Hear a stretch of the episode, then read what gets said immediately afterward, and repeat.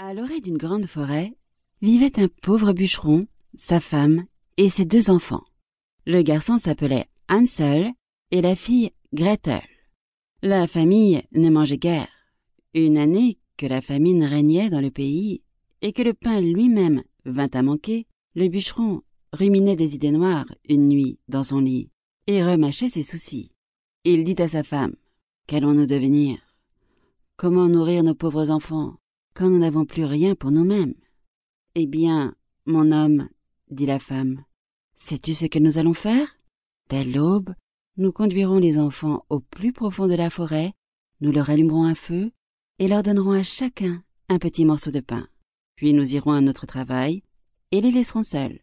Ils ne retrouveront plus leur chemin et nous en serons débarrassés. Non, femme, dit le bûcheron, je ne ferai pas cela. Comment pourrais-je me résoudre à laisser nos enfants tout seuls dans la forêt? Les bêtes sauvages ne tarderaient pas à les dévorer. Oh, fou rétorqua-t-elle. Tu préfères donc que nous mourions de faim tous les quatre? Alors il ne te reste qu'à raboter les planches de nos cercueils. Elle n'eut de cesse qu'il n'accepta ce qu'elle proposait. Mais j'ai quand même pitié de ces pauvres enfants, dit le bûcheron.